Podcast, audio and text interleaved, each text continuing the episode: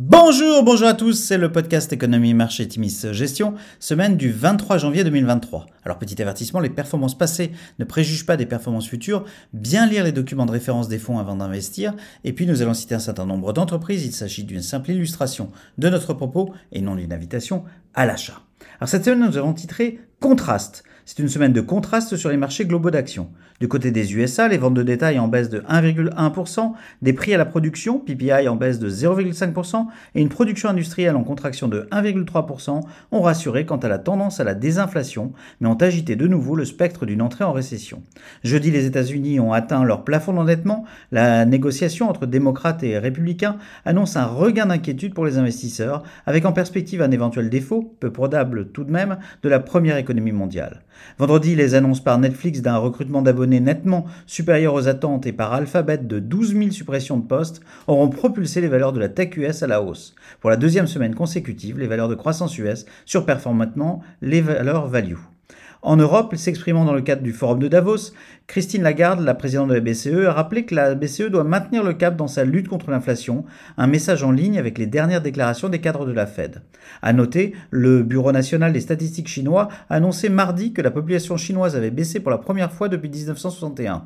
L'ONU projette du reste que dès 2023, l'Inde dépassera la Chine en tant que pays le plus peuplé du monde, avec plus d'1,4 milliard d'habitants.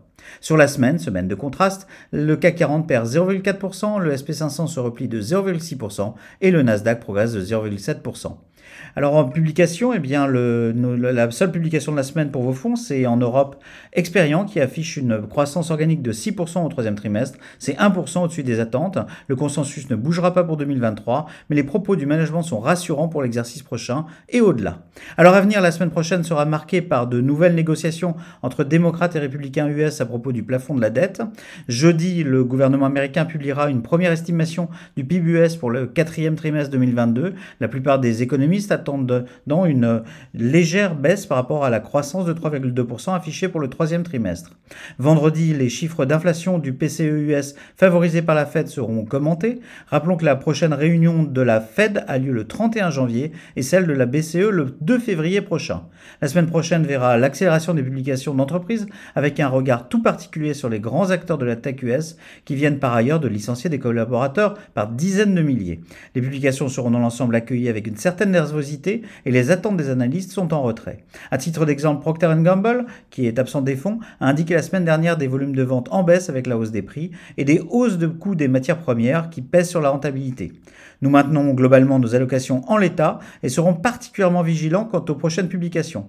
La surperformance des valeurs de croissance nous est favorable. Le mouvement de ces trois dernières semaines au profit des valeurs européennes est aussi particulièrement favorable à notre fonds investi en valeurs européennes, Atimis Trendsetters Europe, ce dont nous nous réjouissons. En post-scriptum, nous revenons tout juste du NRF Big Show à New York, la plus grande conférence sur la distribution au monde. Un compte-rendu et un zoom spécifique vous seront très prochainement proposés. Nous vous souhaitons une excellente semaine à tous.